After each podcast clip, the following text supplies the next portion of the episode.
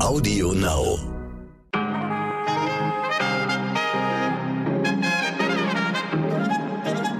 Guten Morgen, liebe Zuhörerinnen. Heute ist Montag, der 21. Februar. Ich bin Michelle Abdullahi und hier ist für Sie heute wichtig mit unserer langen Version.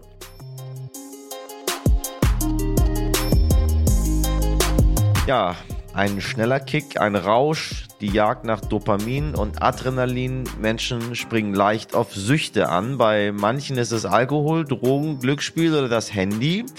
Und bei anderen ist es die Sucht nach dem organisierten Dagegensein. Mein heutiger Gast, der Journalist Philipp Daum, sagt, Querdenken ist wie Sucht. Seit mittlerweile zwei Jahren streiten wir, tragen sämtliche Facetten der Corona-Pandemie in der Öffentlichkeit und im Privaten aus und die gesellschaftlichen Gräben scheinen immer größer zu werden. Wir, die vermeintlich Rationalen gegen die anderen, die Süchtigen, die Verschwörungsgläubigen. Alles gesagt mit ganz großen Anführungszeichen. Liebe HörerInnen, in der Redaktion haben wir lange besprochen, wie wir einen ja, konstruktiven Teil zu dieser Debatte beitragen können. Deshalb sprechen wir heute mit einem Querdenken-Aussteiger, der den Ausstieg nicht ohne seinen besten Freund geschafft hätte. Und mit dem besagten Journalisten Philipp Daum, der nach monatelanger Recherche das große Ganze für uns einordnet und sagt, wir dürfen den Menschen hinter der Weltanschauung nicht vergessen. Ein sehr interessantes Gespräch. Ich dachte ehrlich gesagt, dass mich das Ganze nicht treffen wird und ich in meinem Umfeld so stabil bin, dass es dort nicht solche Menschen gibt. Aber meine Damen und Herren, es hat auch mich getroffen letztendlich. Und deswegen ist es, glaube ich, umso wichtiger, dass wir immer und immer wieder über dieses Thema sprechen, weil ich glaube, das Ganze hat gar nicht so viel mit der Pandemie zu tun, sondern mit vielen, vielen anderen Faktoren, die das Ganze jetzt sichtbar machen. Und was dieses Ganze ist, das äh, erzählt Ihnen dann später im Laufe dieses Podcastes Philipp Daum. Ich habe viel gelernt. Ich habe gelernt, vieles einzuordnen und auch mit vielen Dingen anders umzugehen. Ich bin gespannt, wie es Ihnen damit geht. Viel Freude damit.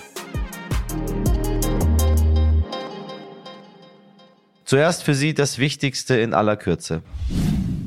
Ja, die Queen hat Corona. Das hat der Buckingham Palast gestern mitgeteilt. Die 95 Jahre alte britische Königin spüre milde, erkältungsähnliche Symptome, wolle aber in der kommenden Woche in Windsor weiter leichte Aufgaben ausführen, hieß es. Was auch immer diese leichten Aufgaben sind, wir wünschen alles Gute und gute Besserung.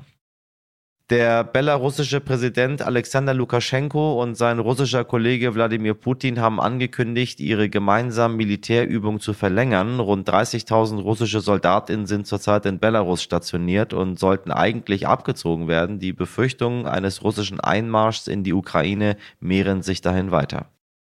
Gute Nachrichten für Ihren nächsten Urlaub. Gestern hat das Robert Koch Institut 19 Länder von der Liste der Corona-Hochrisikogebiete gestrichen, darunter Spanien, die Vereinigten Staaten, Indien, Marokko und Großbritannien. Aus diesen Ländern ist die Einreise nach Deutschland damit wieder einfacher. Gut zu hören, ehrlich gesagt. Ich wusste nicht, dass ich es schwierig haben werde, wieder zurückzukehren, aber schauen wir mal, meine Damen und Herren, schauen wir mal. Was wichtig war.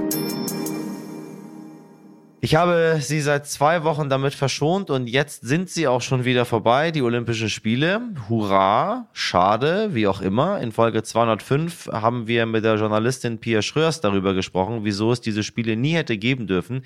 Pia war jetzt zwei Wochen vor Ort und hat über die Spiele und vor allem ihre Hintergründe berichtet. Sie habe ich zum Abschluss noch einmal gefragt, was von diesen Spielen in Erinnerung bleiben wird. Natürlich werden hier Bilder in Erinnerung bleiben, die die sportlichen Leistungen zeigen und eben diese Emotionen, was ja auch so Olympische Spiele ausmacht. Aber ich glaube, ganz groß in Erinnerung bleiben vielen diese erschreckenden Bilder beim Eiskunstlaufen von Kamila Valieva. Ich war auch bei beiden Auftritten von ihr beim Kurzprogramm und bei der Kür dabei. Und ich muss sagen, das war wirklich bei der Kür herzzerbrechend, das mit anzusehen. Und man sieht ja, wenn man vor Ort ist, auch noch vieles, was sich so am Rande abspielt, was die Kameras gar nicht unbedingt einfangen. Und da haben wir ja interessante Beobachtungen gemacht, die uns wirklich bis heute sehr beschäftigen und die wir sehr hinterfragen. Die Teamkolleginnen von Kamila Valieva waren vor ihr dran mit der Kür und als dann die zweite dran kam, die am Ende die Goldmedaille geholt hat und die Kür fast durch war und klar war, sie hat es wirklich gerockt, das war wirklich gigantisch. ist erst ein Teammitglied in die Kabine zu Camila gegangen, dann auch die Trainerin und heraus kam dann aufs Eis eine völlig verstörte, versteinerte, ja, Camila Valieva. Das haben wir bei Kurzprogramm nicht erlebt. Da ist keiner mehr zu ihr vorher in die Kabine gegangen. Und wir haben uns die ganze Zeit gefragt, was wurde diesem armen Mädchen da noch gesagt? Wurde sie noch mehr unter Druck gesetzt, noch mehr Druck auf sie abgeladen oder wurde ihr vielleicht auch gesagt, nein, nimm drei Gänge raus? Wir holen hier nicht noch eine Medaille. So kann eine Siegerehrung, eine Zeremonie stattfinden, weil es hieß ja immer, wenn Camila unter die ersten drei kommt, wird es keine Zeremonie geben. Und Russland hatte ja zwei Medaillen sicher, zwei in Anführungsstrichen legale Medaillen. Und wir haben uns auch überlegt, vielleicht wird es ja auch am Ende, wenn dann nicht noch, wenn sie tatsächlich überführt werden sollte, offiziell, dann ist das wieder eine große internationale Welle, wenn die Medaillen aberkannt werden. Und so kann man das vielleicht dann auch besser unter den Teppich kehren oder es bleibt eben eine kleinere Nachricht. Ja, ansonsten glaube ich, dass einem dieser Gigantismus in Erinnerung bleibt, diese wahnsinnigen Wettkampfstätten aber auch das Thema Umweltsünde. China behauptet ja, die nachhaltigsten Spiele aller Zeiten hier ausgerichtet zu haben. Und das IOC deckt China ja auch den Rücken diesbezüglich. Und alle Fakten zeigen eben was ganz anderes. Allein schon diese Energie und die Wasservorräte, die für diesen Kunstschnee benötigt wurden, zeigen, dass diese Spiele, die unnachhaltigsten, wie es auch eine Expertin bei mir formuliert hat, Spiele aller Zeiten waren. Und auf einmal schneite es. Und zwar in einem Maße, wie es ganz ungewöhnlich ist für diese Region. Wir haben auch darüber berichtet. Ich habe mich lange unterhalten, unterhalten mit einer Hydrologin, die auch spezialisiert ist auf China und tatsächlich auf dieses Thema Olympische Spiele hier, die mir gesagt hat, dass sie es nicht für ausgeschlossen hält, dass der Schnee tatsächlich Menschen gelenkt war, indem man eben die Wolken impft. Und am Ende haben diese Spiele hier nicht dem Motto nach die Welt zusammengeführt, sondern ich glaube, sie haben die Diskrepanz zwischen Ländern wie China, zwischen autoritär regierten, nicht demokratischen Nationen und demokratischen westlichen Ländern. Diese Diskrepanz haben sie vergrößert. Und das ist eigentlich sehr schade. Aber es war absehbar und gar nicht anders möglich, wenn man Olympische Spiele in ein Land, an ein Land vergibt, das autoritär regiert wird. Vielen Dank, Pia. Einer, der zwar nicht vor Ort war, sich aber sehr intensiv und sehr kritisch mit den Spielen beschäftigt hat, ist der ehemalige Skirennläufer Felix Neureuter. Er hat die Spiele als ARD-Experte begleitet und seine Eindrücke für uns auch noch einmal zusammengefasst. Mein Olympia-Fazit fällt so und so aus. Sportlich waren tolle Momente dabei. Ich meine, wir haben wirklich, auch wir Deutschen haben, äh, haben super Leistungen abgerufen, dank unserer, unserer Eisbahnspezialisten. Ja, auch sonst wirklich tolle, tolle Leistungen gesehen. Aber das, was natürlich schon frustrierend war, das ist einfach, dass diese Spiele an einem Ort stattfinden, wo der Wintersport nicht zu Hause ist. Der Funke, der ist nicht übergesprungen, muss ich sagen rein, was, was die Rahmenbedingungen betrifft. Ja, dass das IOC einfach so weitermacht, gemacht hat, auch während der Spiele, so wie es im Vorfeld war. Ähm, das ist auch für mich, ehrlich gesagt, ein bisschen enttäuschend gewesen. Und einfach diese unfassbaren Bauten, wo man weiß, dass dort in Zukunft die einfach nicht mehr so genutzt werden, ähm, dass es, was das Thema, was das Thema Umweltschutz oder auch wie man mit der Natur umgeht, was das Thema Nachhaltigkeit betrifft, einfach keine nachhaltigen Spiele sind. So einfach ist es auf den Punkt zu bringen. Ja, das letzten Endes eine Uigurin, die Fackel entzündet hat, wo man sie vorgeschickt hat, obwohl mit den Uiguren vor Ort komplett, also ich habe mich auch im Film sehr stark damit äh, befasst. Wenn man weiß, wie mit ihnen umgegangen wird, das ist einfach enorm. Und man hatte jetzt auch gesehen bei einer Pressekonferenz, wie die Pressevertreterin der, der ich glaube, der chinesischen Regierung, die war das, wie vehement sie sofort eingeschritten hat, was das Thema Menschenrechte betroffen oder wo das Thema zur Menschenrechtsdebatte aufgetreten ist. Bei einem Mitglied vom IOC wurde die Frage gestellt und sie ist sofort ähm, eingesprungen und hat die Frage gleich so ziemlich weggewischt. Und das ist einfach, einfach sehr schade und dramatisch zu sehen, muss ich sagen. Vielen Dank, Felix. Sein gesamtes Fazit lesen Sie übrigens bei stern.de. Den Link habe ich Ihnen in die Show Notes gelegt. Aber damit genug von Olympia. Hoffen wir einfach mal, dass die nächsten Winterspiele ohne Menschenrechtsverletzung und manipuliertes Wetter auskommen. Immerhin, die Chancen stehen nicht schlecht. Sie finden 2026 in Italien statt. Schauen wir mal. Wir schauen ganz schön viel heute, ne? Ja, verzeihen Sie. Und am Wochenende haben hochrangige PolitikerInnen und WirtschaftsvertreterInnen wie Bundeskanzler Olaf Scholz, US-Vizepräsidentin Kamala Harris und der ukrainische Präsident Volodymyr Zelensky auf der Münchner Sicherheitskonferenz über internationale Sicherheitsfragen diskutiert. Dieses Jahr vor allem über den Ukraine-Konflikt, neben unangenehmen Bildern von vielen, vielen, vielen, vielen, vielen alten weißen Männern an langen, langen, langen Tischen, hat vor allem ein Foto für große Aufmerksamkeit gesorgt. Bundesgesundheitsminister Karl Lauterbach Lauterbach zusammen mit Microsoft-Gründer Bill Gates. Ja, überall, wo es was zu holen gibt, ist natürlich der Bundesgesundheitsminister Lauterbach vor Ort, unser Celebrity-Star, meine Damen und Herren. Ich habe ein bisschen das Gefühl, der gehört nach Hollywood. Auf jeden Fall würde ich sagen, die beiden zusammen ist Weihnachten für VerschwörungsmythikerInnen. Bei Telegram laufen wahrscheinlich die Server heiß, aber dazu mehr in unserem heutigen Hauptgespräch. Was wichtig wird. Am Montag treffen sich die EU-Außenministerinnen in Brüssel, um unter anderem, sie ahnen es, über die Spannungen mit Russland zu diskutieren. Außerdem wird der Pumuckel 60 Jahre alt. Am 21.02.1962 war er zum ersten Mal mit Meister Eder im Fernsehen zu sehen. Ich vermisse ihn ein bisschen noch Pumuckel. Ich mochte den immer so sehr. Am Mittwoch will das Kabinett den Mindestlohn von 12 Euro pro Stunde beschließen. Dieser soll dann ab dem 1. Oktober bezahlt werden. Und wir fliegen einmal quer über den Atlantik in den USA findet den Rest der Woche die Conservative Political Action Conference statt, kurz CPAC, bei der Konservative bis Rechtskonservative zusammenkommen, um sich über den Weltuntergang auszutauschen, verursacht durch das feindliche, linksgrün versiffte, liberale Amerika und ihren Anführer Sleepy Joe. Nicht ganz ernst gemeint, Sie ahnen es schon, aber in den letzten Jahren haben Leute wie Donald Trump und Fox-Moderator Sean Hannity fleißig mit solchen Parolen um sich geworfen. Und meine Damen und Herren, ganz, ganz viele Menschen hier kann ich Ihnen berichten, die glauben das auch. Es wird interessant werden, ob Donald Trump auch der 47. Präsident der USA wird. Oh, oh, oh, ich sehe schon die einigen Halsschlagadern bei den Zuhörerinnen jetzt da pulsieren. Wie konnte er das nur sagen? Ja, meine Damen und Herren, wir konfrontieren Sie hier nicht mit dem, was wir gerne sagen möchten, sondern mit dem, was sein kann. Und am Donnerstag wird in Köln Weiberfastnacht gefeiert mit 2G-Plus-Regel, also geimpft und tagesaktuell getestet. Der Karneval in Rio, der traditionell am Freitag hätte beginnen sollen, wurde derweil abgesagt, beziehungsweise vorerst auf April verschoben. Gott bin ich froh, dass ich zur Karnevalzeit nicht in Deutschland bin. Und wenn ich in Deutschland bin, dann wissen Sie ja, da sind wir in Hamburg und da gibt es sowas nicht. So, liebe Community, kommt Ihnen folgender Dialog bekannt vor. Es gibt kein Corona und die Intensivpatienten in den Krankenhäusern, das ist alles Fake. Ja, das werden Sie sicher hier und da schon mal gehört haben. Leider muss ich sagen, dass ich solche Dialoge auch schon geführt habe. Oft. Deshalb haben meine Redaktion und ich uns gefragt, wie gehen wir mit Querdenkern um Menschen, die die Impfung oder gleich die ganze Pandemie in Frage stellen. Auch nach zwei Jahren noch.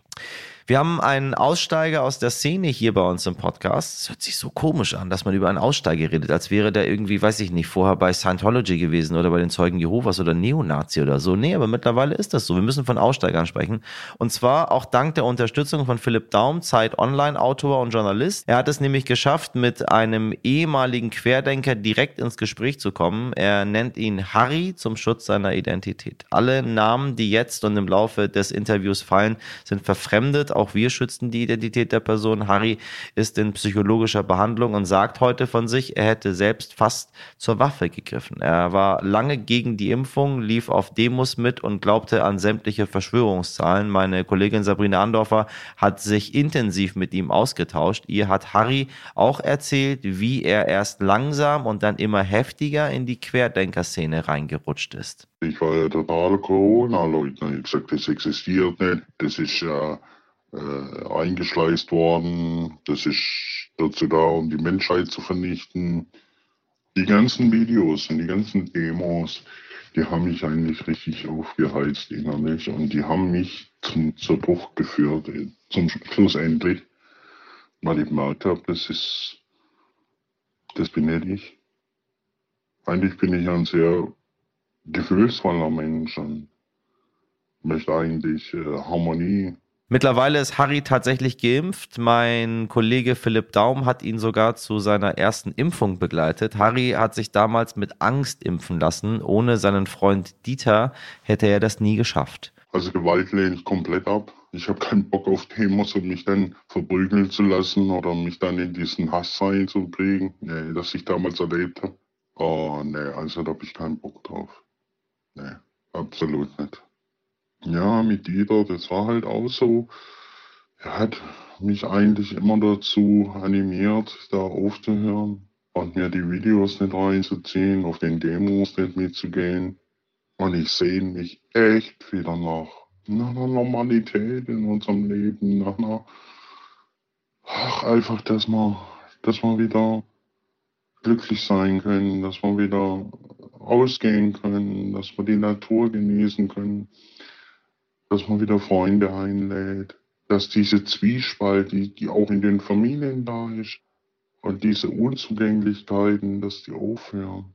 Und wie wir alle, so wirkt Harry jedenfalls in den Gesprächen auf uns, ist er auf der Suche nach eben genau dieser Harmonie, einer gewissen Zufriedenheit. Er kämpft jeden Tag für sich und seine mentale Gesundheit. Er hat Pläne und Träume und eine Idee, wie Familien und Freundschaften vielleicht doch wieder zusammenwachsen könnten. Ich bin froh, dass ich aus der Querdenker-Szene ausgestiegen bin aber das ist so, dass ich halt mit meinen Freunden, dass halt Freunde von mir noch da sind, die äh, halt eben nicht geimpft sind, die auch dagegen sind. Und das Problem ist ganz einfach, wir, wir müssen ähm, ja Verständnis auch zeigen, vielleicht auch wieder mal in den Arm nehmen, vielleicht auch mal wieder ja, sich gern haben an diese ganzen Streitigkeiten und der ganze Hickhack und das ist mein Grundanliegen. Wir müssen die Leute annehmen, so wie sie sind, aber ihr Verhalten und ihre, ihre, ihr Ansinnen, das kann man natürlich ansprechen und auch verurteilen. Nur den Mensch darf man nicht verurteilen, das ist das Wichtigste. Danke, Harry, auch für den Mut, mit uns zu sprechen. Nun fragen wir uns natürlich, wie hat er den Ausstieg geschafft und wie begegnen wir als Gesellschaft Menschen wie Harry, die ganz schön tief drin in diesem Glauben waren, dieser Sekte, muss man schon fast sagen. Philipp Daum hat sich monatelang intensiv mit der Szene beschäftigt und er hat mitverfolgt, wie Dieter, Harrys bester Freund, ihn langsam aus dieser Szene rausgeholt hat. Natürlich ist nicht jede ungeimpfte Person ein Querdenker, aber wer genau wie ich versucht, mit skeptischen Personen, um das mal höflich auszudrücken, auszudrücken, in Kontakt zu bleiben, wird aus dem folgenden Gespräch viel mitnehmen können. Und ich sage Ihnen, meine Damen und Herren, noch ein weiteres Mal, ich glaube nicht, dass diese Art von Denken auch angeheizt durch diese ganzen Gruppen, durch vieles, vieles, was im Netz rumwabert, dass das jetzt zu Ende gehen wird. Ich glaube, die Menschen werden sich einfach neue, neue Themen suchen. Deswegen finde ich dieses Gespräch heute als Blaupause umso wichtiger. Viel Spaß damit. Philipp, ich grüße dich. Hi, grüß dich. Ähm, ich zitiere mal direkt äh, aus deinem Artikel. Um genau zu sein, er hat alles, was er über die Impfung bekommen konnte, in sich aufgesogen, fünf, sechs, zehn Stunden täglich. Ähm, ich habe mir dieses Gespräch sehr gewünscht mit dir. Äh, wir haben in der Redaktion lange darüber uns unterhalten, dass wir schon von Aussteigern reden, als würden wir über so eine, weiß ich nicht, Sekte reden, über Scientology, über mhm. Neonazis, über, weiß ich nicht, Zeugen Jehovas. Ähm, und jetzt reden wir bei der Querdenkerbewegung auch über Aussteiger. Und ähm, ich habe mir das Gespräch so sehr gewünscht, weil ich selber ein bisschen ratlos bin. Ich habe jemanden bei mir aus einem ganz, ganz direkten Freundeskreis, der mhm. urplötzlich auch dorthin abgedriftet ist. Auch fünf, sechs, zehn Stunden täglich alles, was er bekommen kann, liest er sich durch und ist ganz, ganz anders geworden. Ein Mensch, den ich unfassbar gern habe. Mhm. Ähm, kannst du uns mal in die Gedankenwelt von, von Harry mitnehmen? Was, was ist da passiert? Ich, ich versuche das nämlich selber auch zu verstehen gerade. Ja, es ist, es ist nicht so ganz einfach, das Ganze zu verstehen. Ich, ich kann mich ja da auch nur einfühlen. Ich habe mit ihm relativ lange gesprochen. Ich habe ihn, ich habe mit ihm telefoniert. Ich habe ihn öfter getroffen und trotzdem habe ich auch das Gefühl, nachdem ich mich jetzt irgendwie also auch mit dem Thema und Querdenker und, und, und Anti-Corona-Maßnahmen, Proteste schon irgendwie seit eineinhalb Jahren mehr oder weniger äh, auseinandersetze, ich komme da auch nicht so ganz an den Kern ran irgendwie. Also das mal kurz als Vorbemerkung, um das Ganze ja. einzuschränken. Aber ich glaube, wenn man eben so, so viel Zeit auf, auf Telegram verbringt und auf äh, und früher auch noch auf, auf YouTube, als die ganzen Videos damals da noch zu sehen waren und so bombardiert wird mit solchen Sachen, dann ist es eigentlich im Grunde ein bisschen wie ein Suchtzustand. Dann kann man sich das so vorstellen, als hätte man jemanden, als hättest du in deinem Fall deinen Kumpel an eine Sucht verloren, so als wäre der drogenabhängig oder Alkoholiker. Die, die Parallele habe ich vorher noch nie gemacht, als ich darüber nachgedacht habe, aber als ich mit Harry äh, geredet habe, der verschiedene Suchtproblematiken hatte in seinem Leben und immer noch hat, ist mir klar geworden, dass die Parallele vielleicht hilft, um das zu verstehen. Eine Sache, wo ich auch äh, aufgehorcht habe, ist das Thema Waffe. Mhm. Ähm, er hätte selbst fast auch zur Waffe gegriffen. Ähm, ja. Also man kann ja, man kann gegen Impfung sein, man kann auch auf Demos mitlaufen, ähm, man kann diese Demos auch mit Neonazis teilen, mhm. man kann dann auch sagen, ich gehe gar nicht demonstrieren, ich gehe spazieren. Ja. Ähm, man kann auch sagen, das ist mein Körper, ich möchte mir von der Regierung nichts äh, vorgeben lassen. Ähm, ja.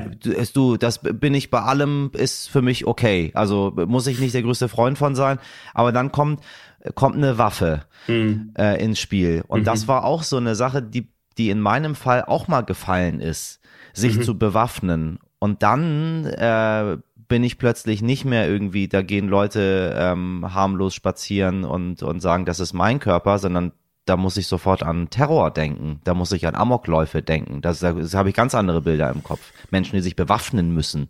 Ja. Wie, wie war das bei ihm? Äh, er hat mir das erzählt, nachdem wir ungefähr äh, einen Tag miteinander verbracht haben und er hat es mehrmals wiederholt und ich war am Anfang nicht ganz sicher, wie ich das einordnen soll, weil ich nicht ganz sicher war, wie ernst er das Ganze meint. Und man muss dazu sagen, der ist selber in einem, in einem Schützenverein und, und der hat eine psychische Krankheit. Und er hat mir danach erzählt, das erste, was er gemacht hat, als er in diesen Schützenverein reingegangen ist, ist zu sagen, ey, ich bin bipolar, ich habe eine Suchtgeschichte, ich will niemals an einer scharfen Waffe ausgebildet werden. Das heißt, er ja. wurde auch niemals an einer scharfen Waffe ausgebildet.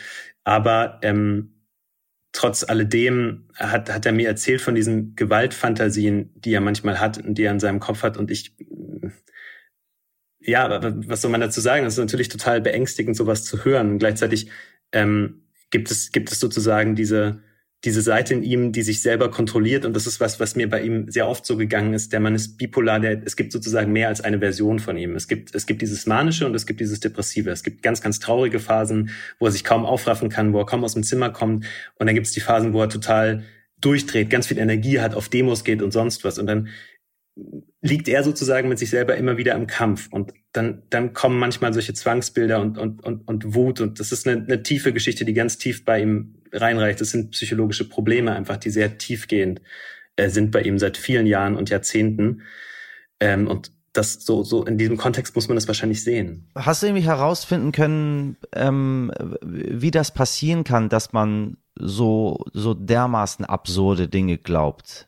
Also die Menschen sammeln ja auch Beweise in Anführungszeichen. Sie bereiten sich vor auf den, auf den großen Tag, der kommen wird. Äh, wie passiert das? Es ist ja nicht so, dass es nur bei Menschen, die, die eine bipolare Störung mitbringen, passiert. Also der, über den, über den ich spreche, der hat nicht, dass mir das bekannt sei, irgendwelche Störungen oder irgendwelche Drogenprobleme oder irgendwas anderes. Ja. Ähm, wie passiert das, dass man so absurde Dinge wie Bill Gates möchte uns chippen, die sammeln das Geld in, also in Würmern sind Masken, in Masken sind Würmern. Das habe ich zum Beispiel noch nie gehört gehabt. Das ist ja, das hatte ich vorher noch nicht gehört. Absurd einfach.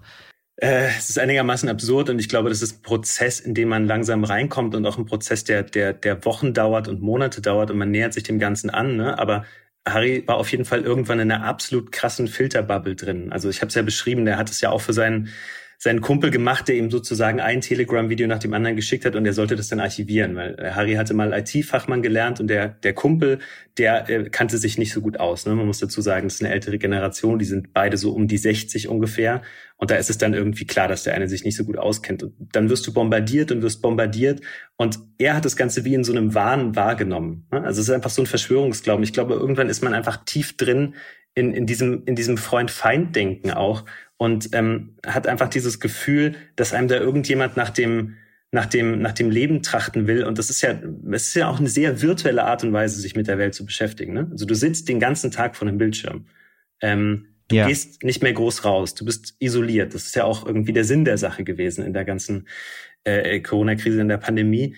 Ähm, und, und dann verschwimmt irgendwann so ein bisschen Wirklichkeit und, und, und virtuelle Welt. So, so, so könnte ich mir das erklären. Und gleichzeitig umgibst du dich ja immer mehr mit Leuten, die das Gleiche glauben wie du. Und du hast weniger Kontakt zu anderen Leuten, weil viele Leute sich ja dann irgendwann nicht mehr auf diese Grundsatzdiskussionen einlassen. Das ist ja, glaube ich, das Drama, das sich in vielen Familien und Freundeskreisen so in den letzten zwei Jahren abgespielt hat, dass man anfängt, noch mit den Leuten zu diskutieren, weil man ja denkt, okay, da wird eine Behauptung aufgestellt, du stellst eine Gegenbehauptung auf oder du, du, du kommst mit Studien oder sonst was. Aber es ist so eine fundamentale Art zu denken, es ist so eine unglaublich misstrauische Art und Weise, alles zu interpretieren, dass du da nicht gegen ankommst. Also du könntest quasi jede Behauptung, die dann jemand, der tief in Verschwörungstheorien drin ist, äh, aufstellt, widerlegen, aber du würdest, der redet eine Minute und du brauchst vier, fünf Stunden, um das alles gerade zu recherchieren, wenn du es überhaupt kannst. Äh, und, und deswegen haben sich viele Leute dann zurückgezogen aus dem Gespräch. Und die Folge ist natürlich, dass man irgendwann in diesen Echokammern alleine zurückbleibt oder beziehungsweise mit Leuten zurückbleibt, die die es ähnlich sehen wie du. Und dann kommt man da immer tiefer rein. Was haben diese QuerdenkerInnen, was haben die gemeinsam? Was, was, was verbindet diese Leute? Du meinst sind die alle wie Harry irgendwie? Also ist das ist Harry ist, ist Harry ein Beispiel von denen, wie das wie das passieren kann, oder ist Harry ähm, äh, eine Sonderfigur? Das ist eine sehr sehr gute Frage. Da habe ich auch drüber nachgedacht. Ich glaube nicht, dass die Geschichte wirklich repräsentativ ist in dem Sinne. Ich glaube, das ist schon echt eine ex extreme, einzigartige Figur, der ich da begegnet bin, weil da so viel zusammenkommt das, das heißt jetzt nicht, dass es nicht hin und wieder auch, auch Leute wie ihn gibt mit, mit einer Suchtproblematik, mit einer, mit einer, auch mit einer Missbrauchsgeschichte, mit einfach ganz, ganz vielen Problemen, die er im, im Leben zugeteilt bekommen hat, äh, qua Schicksal. Man kann ihn jetzt nicht hernehmen als typischen Querdenker, das würde ich auf jeden Fall nicht sagen. Aber er ist ja Querdenker und mhm. er äh, wird wahrscheinlich auch in diesen Gruppen damals mitgeschrieben haben. Ähm, was genau hat bei ihm denn in diese Extreme zum Umdenken geführt letztendlich? Dass er beschlossen hat, auszusteigen? Dass er beschlossen hat, auszusteigen. Ich glaube, das hatte ganz viel mit einer Freundschaft zu tun. Und dass er, dass er mehrere gute Freunde hat. Einen habe ich auch kennengelernt und einer spielt in diesem Text, den ich geschrieben habe, eine große Rolle. Der heißt Dieter, wobei man dazu sagen muss, das sind beides Pseudonyme. Die wollten unerkannt bleiben, weil sie Angst haben ja. vor, vor Vergeltung sozusagen, weil sie ausgepackt haben vor, vor anderen Querdenkern, vor manchen Leuten, die, die radikal sind in dieser Bewegung. Ähm, und, und dieser Dieter war sozusagen, der war selber nie Querdenker. Der war jetzt auch nicht der Erste, der sich hat impfen lassen und so. Der hat mir selber erzählt, er war einigermaßen skeptisch, aber hat sich dann irgendwann beschlossen, impfen zu lassen und alles. Aber der ist immer bei ihm geblieben. Und der hat sozusagen immer unterschieden zwischen der Person und der Freundschaft zu Harry und dem, wo er da reingeraten ist. Und auch äh, Dieter hat ähnlich wie Harry eine Suchtgeschichte. Die beide hatten Alkoholprobleme, die hatten Drogenprobleme die hatten äh, Spielsucht, da haben sie sich auch kennengelernt in einer Aus Aussteigergruppe für, für Spielsüchtige, in einer Selbsthilfegruppe. Und insofern hat Dieter von Anfang an eigentlich diese Beschäftigung mit Verschwörungstheorien und mit dem Querdenken in so psychologischen Kategorien gedeutet. Also der hat jetzt nicht gesagt, Stimmt es jetzt, dass Bill Gates da irgendwie äh, die WHO gekauft hat oder stimmt es, dass Bill Gates sich dumm und dämlich verdient mit Impfstoffen und stimmt es, dass dieser Impfstoff eigentlich schädlich ist und dass wir irgendwie tot umfallen könnten, dass in Masken irgendwie Würmer drin sind oder so, also diese ganzen ziemlich abstrusen Behauptungen, die so rumgingen und die Harry halt täglich stundenlang konsumiert hat, sondern er hat immer gefragt so, tut mir das eigentlich gut, dieses Video anzugucken? Tut mir das gut, damit bombardiert zu werden? Geht's mir danach besser? Und seine Antwort war relativ schnell, nee mir tut es nicht gut, mir geht's dadurch schlechter. Und, und Harry, vielleicht solltest du damit mal ein bisschen aufhören oder ein bisschen zurückfahren und, und dir fragen, ob dir das gut tut, sich dich damit so viel zu beschäftigen. Das war sozusagen immer das Gespräch, das sie geführt haben über über lange, lange Monate. Also ganz, ganz zäher Prozess. Und da und, und, und Dieter hat eine große Ruhe gebraucht auch und musste sich abgrenzen und musste immer unterscheiden zwischen dem Mann, den, den er da kennt und seinem, seinem Kumpel, den er da kennt und der Art und Weise, wie er über Corona denkt und über die Welt denkt. Möchte nochmal aus deinem, aus deinem wirklich tollen, tollen Artikel ähm, äh, zitieren. Ähm, du schreibst, äh, um auf Dieter auch nochmal zurückzukommen, und ähm, meine Frage anschließend ist, ist es das? Ist, ist es dieser Satz, der alles erklärt? Viele Querdenker, glaubt Dieter, haben Baustellen in ihrem Leben, denen sie sich nicht stellen.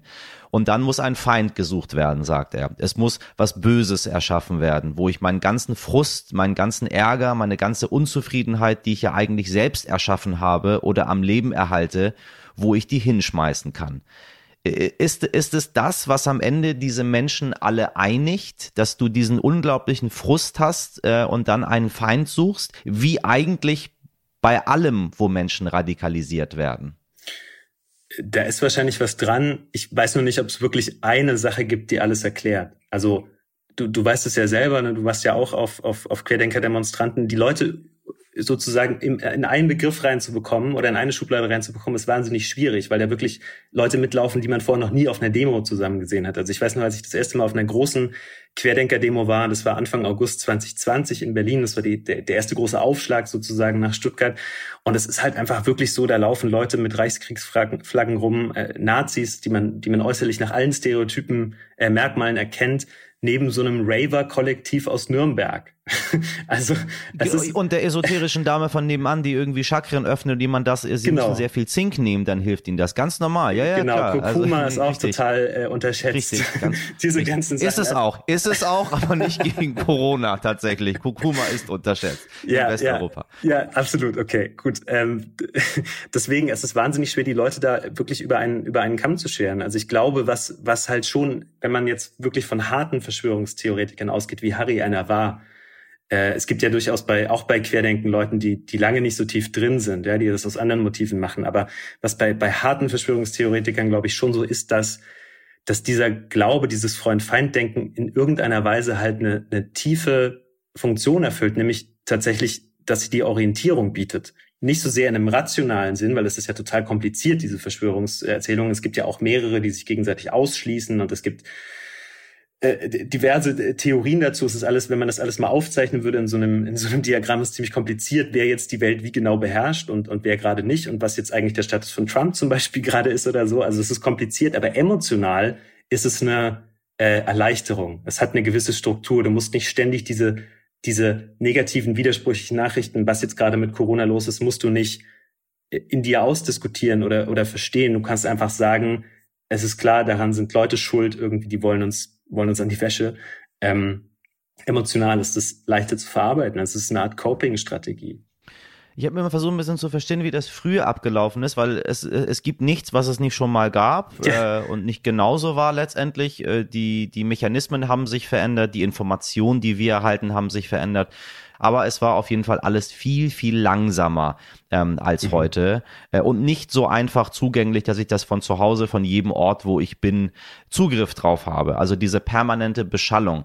Wir wissen, dass die Digitalisierung dafür gesorgt hat, dass vieles viel schneller in die Köpfe der Menschen geht. Aber äh, ist es in dem Fall genau der gleiche Mechanismus, den wir auch äh, irgendwie als eine Art Belohnungssystem bei Instagram wahrnehmen, wenn wir dort irgendwie uns die Reels angucken, da kommen immer schöne Menschen, guckt man sich immer gerne weiter an, ähm, dann sucht der Algorithmus das raus, raus, was man, ähm, was man sehen soll. Das Belohnungssystem im Gehirn wird angeschaltet und am Ende macht mich das, wie du schon sagtest, weil du hast häufig auch immer die, die Drogen mit reingebracht. Das ist wie, wie eine Sucht. Mhm. Ähm, äh, was macht das auf der einen Seite mit einem? Also hast du da mit Harry irgendwelche, irgendwelche ähm, äh, Erfahrungen sammeln können und äh, dann noch ein bisschen weiter gedreht? Äh, was denkst du, was passiert, wenn wir dann in solche Sachen wie Deepfake und so reingehen, wo ich selber ähm, als auch als Journalist, als Mensch, der alles sehr kritisch hinterfragt, irgendwann gar nicht mehr erkenne, ob das jetzt nun stimmt oder nicht. Da hat mir mal vor einer Zeit jemand gesagt, du erkennst Deepfake dann nicht, wenn du das, was dort passiert, glauben willst.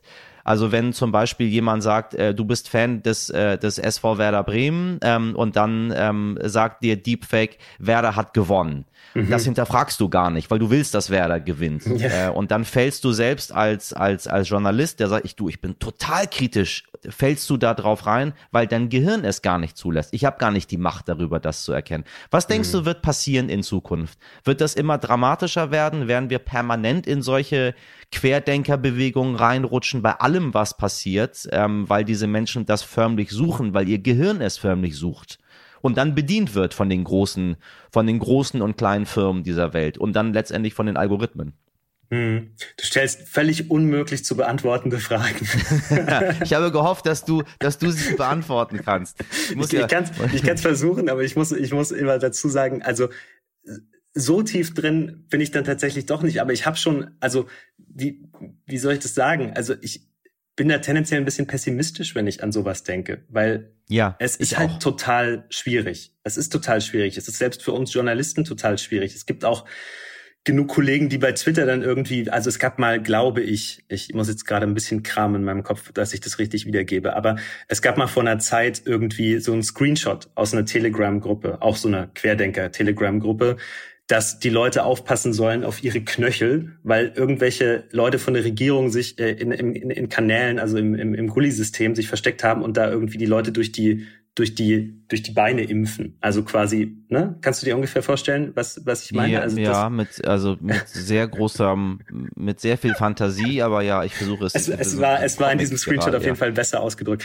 Und das haben total viele Leute retweetet, weil sie gesagt haben, okay, die Leute sind ja unglaublich. Jetzt denken sie sich den nächsten Scheiß aus, die nächste große Verschwörungstheorie. Was was glauben diese Aluhüte eigentlich? Und stellt sich raus, es war einfach ein gefakter Screenshot. Also wir glauben das ja auch. Wir sind ja alle so, ne? Also auch die, die vermeintlich aufgeklärte Seite die, die Rationalisten, die Leute, die, die diese ganzen wissenschaftlichen Begriffe benutzen, jetzt drauf und drunter, die wir vor zwei Jahren alle nicht kannten. Ähm, wir sind ja auch anfällig äh, dafür, auf, auf Sachen reinzufallen einfach. Und insofern glaube ich, es wird total unübersichtlich werden, ja. Fürchte ich wirklich, auch was, was, was, was ähm, künstliche Intelligenz in Zukunft machen wird ähm, und machen. Also ja, ich bin da tendenziell so ein bisschen pessimistisch.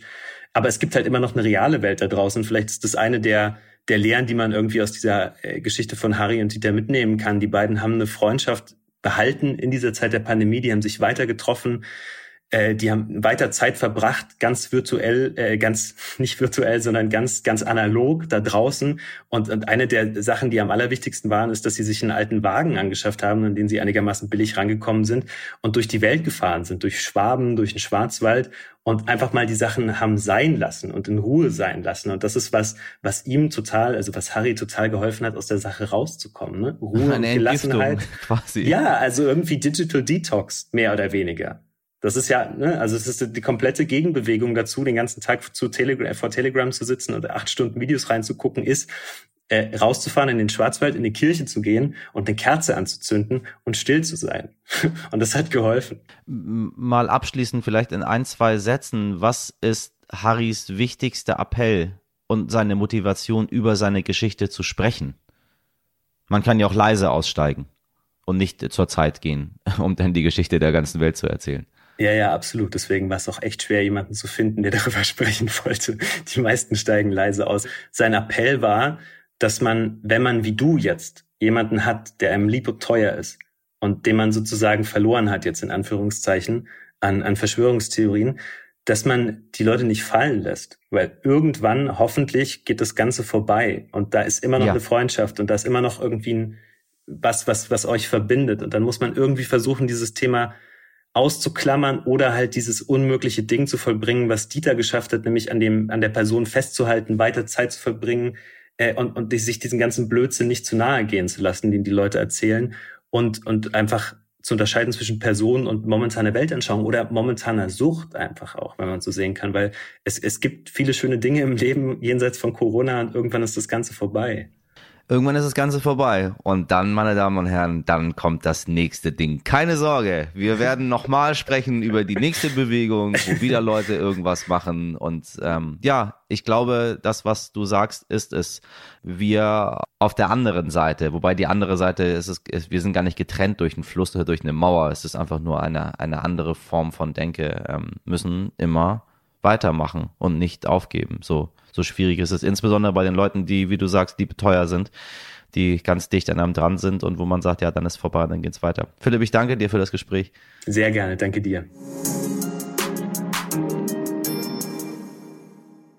Liebe HörerInnen, haben Sie selbst Bekanntschaften, die sich durch die Pandemie verändert haben? Führen Sie diese Diskussion auch oder vielmehr immer noch? Und wie geht es Ihnen eigentlich damit? Schreiben Sie uns das doch gerne an heute wichtig jetzt stern.de. Es hilft sich manchmal Dinge von der Seele zu schreiben. Genauso wie Lob, Kritik oder andere wichtige und nichtige Nachrichten. Ich freue mich auf Ihre Mails und empfehlen Sie uns doch gerne weiter, wenn Sie denn mögen. Meine Redaktion diskutiert mit und sie besteht aus Sabrina Andorfer, Mirjam Bittner, Dimitri Blinski, Etienne Cebula und Frederik Löbnitz. Produziert hat diese Folge Wake One für Sie. Morgen ab 5 Uhr sind wir wieder für Sie da. Haben Sie einen wundervollen Tag. Machen Sie was draus. Ihr Michel Abdullahi.